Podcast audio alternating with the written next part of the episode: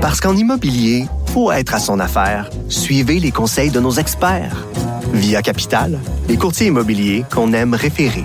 Bonne écoute. Le site cube.radio. Vous écoutez Geneviève Peterson.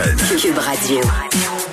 Retour sur la deuxième semaine d'audience de l'enquête publique concernant la mort de Joyce Echaquan. On est avec Constant Awashish, qui est grand chef de la nation Atikamek. Monsieur Awashish, bonjour. Bonjour, Madame Peterson. Bon, vous étiez là, là, cette semaine pour soutenir la famille de Madame Echaquan. Euh, bon, euh, beaucoup de, de choses qui sont sorties là, de ces audiences-là, d'entendre l'une des infirmières qui a tenu des propos éminemment problématiques, des propos violents aussi, euh, les propos qu'on sait, Ouais. là, que j'ai pas envie de répéter en fait. euh, envers Madame Echaquan, euh, mettre ça sur le dos de la fatigue, mettre ça sur le dos de l'exaspération. Ça a fait quoi à, à la communauté, à la famille de Madame Echaquan? Ah, c'est sûr que le, le- le sentiment qui est venu, là, puis euh, qu'est-ce qu'on a discuté, euh, c'est le manque d'empathie. On a l'impression que ces gens-là sont un peu euh, déconnectés ou désensibilisés euh, par rapport à la réalité. Le manque d'introspective également de, de la part du personnel là, qui, qui en quelque sorte, on a l'impression qu'ils sont au-dessus des choses, sont ils ont- Clairement, c'est un manque d'empathie là qui, euh, qui se passe à ce niveau-là. En même temps, on a eu euh, de ces infirmières qui, qui ont témoigné en pleurs, en larmes, qui ont présenté Ouais. leurs excuses à la famille. Nonobstant tout ça, euh, on semble pas acheter leur sincérité. Ah, c'est ceux qui, euh, qui l'ont fait. hein. Ils ont donné leur excuse. euh, Ouais. La famille l'a pris tel quel. Euh, mais, mais là, c'est sûr que nous, on n'est pas, on n'est pas des psychiatres, on n'est pas des, des psychologues. Ouais. Est-ce que c'est des, c'est des excuses qui sont sincères? Est-ce que ça vient vraiment de la, Mm. de la bonne place ou c'est juste des, euh, des pleurs que- d'une personne qui, dans le fond, qui, qui s'est fait pogner hein? Qui pleure sur euh, elle-même? Pleure sur elle-même, euh, pleure pour euh, elle-même, pour euh, Mm. ses propres euh, sentiments, pour ses propres, son propre ego. En La, la coroner n'a pas eu l'air de trop trop acheter non plus euh, cette, cette sincérité-là. Puis en même temps, j'ai envie de vous demander est-ce que, est-ce que la famille, à votre sens, les, les accepte, les excuses de ces travailleuses de la santé-là? Je pense que la famille, là, elle, elle est très, euh, malgré là, la tragédie, là, elle tente de, de contenir leurs émotions, de, de rester calme dans, dans l'adversité. Ils sont Euh, très élégants. Ouais, c'est très difficile. Puis je pense que c'est dans cette philosophie-là qu'ils ont voulu euh, affronter l'enquête publique, c'est de, de rester calme, d'écouter, de laisser la chance à tout le monde de, de pouvoir s'exprimer convenablement. Mais c'est sûr que c'est difficile, puis euh, d'entendre des propos, puis des euh, comment que Joyce a été dépeint euh, euh, pour eux, c'est c'était une autre version. Donc, euh, c'est mais ils laissent ils laissent les choses aller, puis c'est euh, ça fait partie de l'exercice de l'enquête publique. Il y a deux affaires, moi, qui m'ont interpellé, euh, M. Awashish. La première, euh, c'est un truc que la famille de Mme Echaquan a dit. Euh, mais puis je trouve ça tellement parlant. Ils, ont dit euh, que ce qui faisait mal, c'est ce qui n'était justement pas dit. Ouais. Ouais, c'est vrai. C'est euh, parce qu'on peut lire entre les lignes. hein, c'est euh, il y a beaucoup de choses qui sont dites, qui ont été dites euh, lors de, de la vidéo, des choses qui ont été dites dans les dépositions, maintenant qui sont dites lors des témoignages. Euh, puis je pense que c'est, vraiment là, euh, ce côté-là, le manque d'empathie introspective, on le ressent. Euh, et, euh, il y a- oui, on, on, on donne l'excuse là, euh, d'être débordé, de manque de, de ressources, euh, c'est toutes ces, ces choses-là qu'on entend. Mais euh, je pense pas que ça soit une excuse là, de d'en arriver à traiter quelqu'un de cette façon-là. D'ailleurs, euh, euh, il y a d'autres collègues qui ont contredit ces euh, euh, ces allégations-là, comme de quoi que c'est la première fois que ça arrivait. Euh, il y a beaucoup de choses là qui euh, qui ressortent tranquillement et euh, au bout de la ligne, je pense qu'on va avoir une très bonne idée là, de quel genre de personnalité avec qui nous nous dealons. Oui, puis M. Awashish, vous avez dit euh, de la façon dont Mme Echaquan a été accueillie. L'autre truc, moi, qui m'a Ouais. interpellée, c'est quand l'infirmière a affirmé qu'elle n'était pas raciste, que c'était pas parce que Mme Echaquan était à Tikamek qu'elle s'en était prise à elle. Et là, je la Ouais, cite. c'était- Oui, je la cite. Elle a dit, j'aurais pu dire la même chose à quelqu'un de blanc, par exemple, à une madame sur le BS qui a 6-7 enfants, qui consomme, qui est inadéquate. Ça n'a pas rapport avec le fait que c'est une femme autochtone. Ouais, c'est- troublant. C'est troublant ben, comme propos. J'aurais envie de dire Euh, que c'est de la beaucoup, euh, discrimination dans tous les cas. Oui, oui. Il semble avoir la catégorisation là, de, de, classe sociale euh, dans, dans l'institution. Mm. Euh, c'est, je pense, que c'est une problématique. Là. Ça, c'est venu nous chercher, c'est venu, ça nous a bouleversé. Puis mm. tout le monde, on a été pris comme, euh, c'est, on, on, a, on a figé là, devant ces propos-là. On se demandait euh, est-ce que est-ce qu'on rêve là, euh, elle a vraiment dit ça. Ah non, ben, on dirait que ça représente le problème qu'on essaie de dénoncer, qu'elle ait dit ça. Ça, ça. ça montre à quel point ces préjugés-là sont ancrés euh, profondément dans certains euh, dans certaines têtes du personnel. Puis je veux pas mettre tout le monde dans le même panier là, parce que je pense qu'il faut faire attention à ça, mais je pense qu'on avait là un, beau billet exposé. Euh, parce que les personnes les personnes qui arrivent à l'hôpital intoxiquées ou pas, peu importe leur milieu, peu importe leurs origines, devraient avoir droit au même traitement. Ben oui, je pense que c'est ça le, euh, les, les, droits de base. Et euh, mm. dans ce cas-ci, euh, clairement, il y a des, ils font de la catégorisation de, de gens basée sur la race, basée sur la classe sociale, sur le nombre d'enfants. Hein. Ça, ça, ça, semble être problématique d'avoir plusieurs enfants.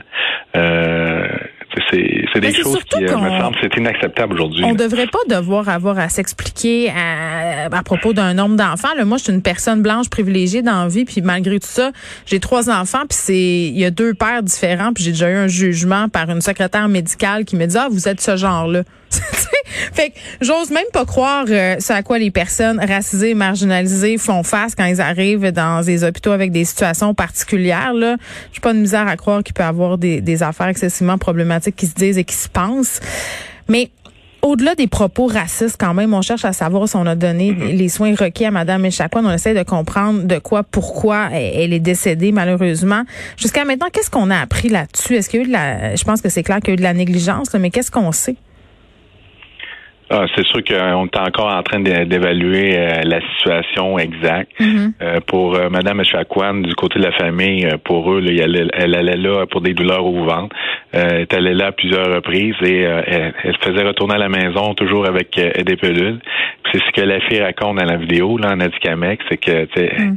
elle était, elle appréhendait le fait d'aller là, qu'elle ne voulait pas aller à, l'hôpital, puis c'était toujours la même histoire, qui faisait pas d'examen convenable d'après elle et qu'on la retournait toujours à la maison avec euh, avec des pilules à prendre. Donc euh, c'est pas ça qu'elle voulait. Elle voulait elle voulait autre chose. Elle voulait que ça soit pris au sérieux. Puis c'est un peu l'impression que la famille avait. Puis d'un autre côté, ils disent qu'ils ont fait euh, toutes les tout le protocole nécessaire, qu'ils ont fait toutes les vérifications nécessaires. Que mais je pense qu'il y, a un problème de communication également à l'interne, un problème de coordination, mais également la question de la dose qui a été donnée d'aldol de 5 mg alors qu'elle avait, qui c'était connu qu'elle avait des problèmes cardiaques, une insuffisance cardiaque, elle, portait un pacemaker, 5 mm. euh, mg, je suis pas un docteur, mais 5 mg, puis après avoir vérifié auprès de gens qui qui, qui œuvrent dans le domaine, 5 mg, là, c'est la dose maximale, mm. euh, puis c'est la dose que tu donnes à des gens qui sont en forme, puis qui, euh, qui, sont toutes là, qui ont, qui ont pas de problème cardiaque. Donc, il y a quelque chose à quelque part qui, qui, en tout cas, ça fait pas de sens pour moi. Sur les problèmes de communication, la coroner s'est montrée euh, un peu exaspérée par tout ça. Elle a dit que l'une de ses premières recommandations, euh, ça allait possiblement être justement euh, d'améliorer la communication. Ouais, je pense que c'est euh, ben, c'est l'impression qu'on donne. Hein. Euh, les gens disent ah, je ne savais pas, je j'étais pas au courant. euh, Mais tout le monde se relance la balle. Les ben, c'est ça, c'est entre les, les, proposés, les infirmières, les docteurs, euh, tout le monde a son rôle à jouer, mais chacun n'était pas au courant de ce que l'autre pensait. En tout cas, ça, ça devient un peu ça devenait un peu farfelu. Je pense que c'est ça que la coroner a mm. voulu un peu dénoncer. Là.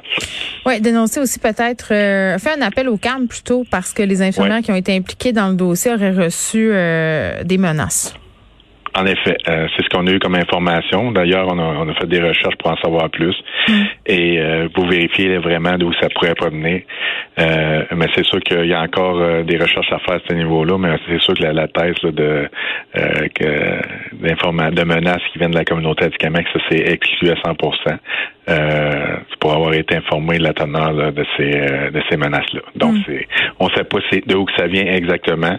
Euh, J'espère qu'on pouvoir en savoir dans les prochaines semaines. Mais en même temps, est-ce que c'est des menaces euh, immédiates, sérieuses?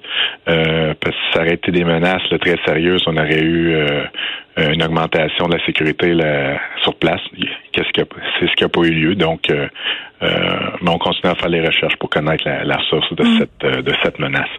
Est-ce que vous y croyez à cette réconciliation suite à cette commission-là, puis à la reprise ou au retour d'un dialogue entre les communautés? Ben moi j'ai moi j'y crois. Hein. Je pense que c'est nécessaire d'y croire. C'est nécessaire euh, pour être euh, un père euh, de famille moi-même. Je pense que c'est important de, mm. de, continuer à y croire puis de travailler dans ce sens-là. C'est sûr que c'est pas facile de, de faire cette enquête publique-là. les gens aiment pas ça. autant de notre côté, nous les autochtones, que la population non autochtone. Je pense que c'est pas des, des c'est pas un thème qui est agréable à aborder. C'est pas c'est presque un sujet qui est tabou. Hein. Les gens normalement aiment pas discuter ce genre de sujet-là. Euh, et euh, maintenant, on en parle. Maintenant, les, les médias sont, sont, euh, sont intéressés. Puis la population est intéressée également. je pense que, en tout cas, qu'est-ce que j'ai eu comme information, ça jamais une enquête publique n'a jamais été suivie autant que présentement. Euh, il y a beaucoup de gens qui sont intéressés et euh, une audience qui, est qui est quand même assez incroyable. on parle d'au-dessus de 500 personnes qui assistent à l'audience, alors que normalement, on parle d'une vingtaine. Euh, puis dans les plus hauts, les plus hauts chiffres, ça, ça montait à 40, 50. là, on est rendu à 500. donc, c'est c'est quelque chose qui est, qui est, qui est très suivi. mais j'y crois. Là. Je crois qu'il faut, ben, faut passer par là. Hein. Si on va avoir des changements positifs pour l'avenir, je pense qu'il faut il faut continuer à pousser dans mm. ce sens-là, à dénoncer la situation, à faire comprendre que oui, il existe un, racisme euh, longtemps dans la société. C'est euh, c'est devenu une normalisation là, avec le temps, avec les décennies. Mais si on continue à en parler, euh, à, à, sortir ça du tabou, puis vraiment dire, dire les vraies choses. Je vous parle en français là, cet après-midi. Euh, on partage quand même euh, beaucoup de valeurs là, communes, puis pourquoi mm. pas sur ces, ces, ces valeurs communes-là, puis développer là-dessus et, défendre euh, qu'est-ce qu'on a en commun pour, pour l'avenir. Puis essayer de, de, de, mettre de côté tous les conflits qu'on peut avoir là, entre autochtones, non autochtones, et d'aller de l'avant. C'est, c'est ça mon, mon objectif, c'est d'avoir de, d'avoir des enfants plus tard là, qui vont se sentir bien, de grandir à titre d'Atikamek avec leur identité, leur valeur, puis de pas de pas se sentir jugé, puis de pouvoir le vivre pleinement. Des enfants qui n'auront pas peur d'aller à l'hôpital, je l'espère, s'ils en ont besoin. Constant merci beaucoup.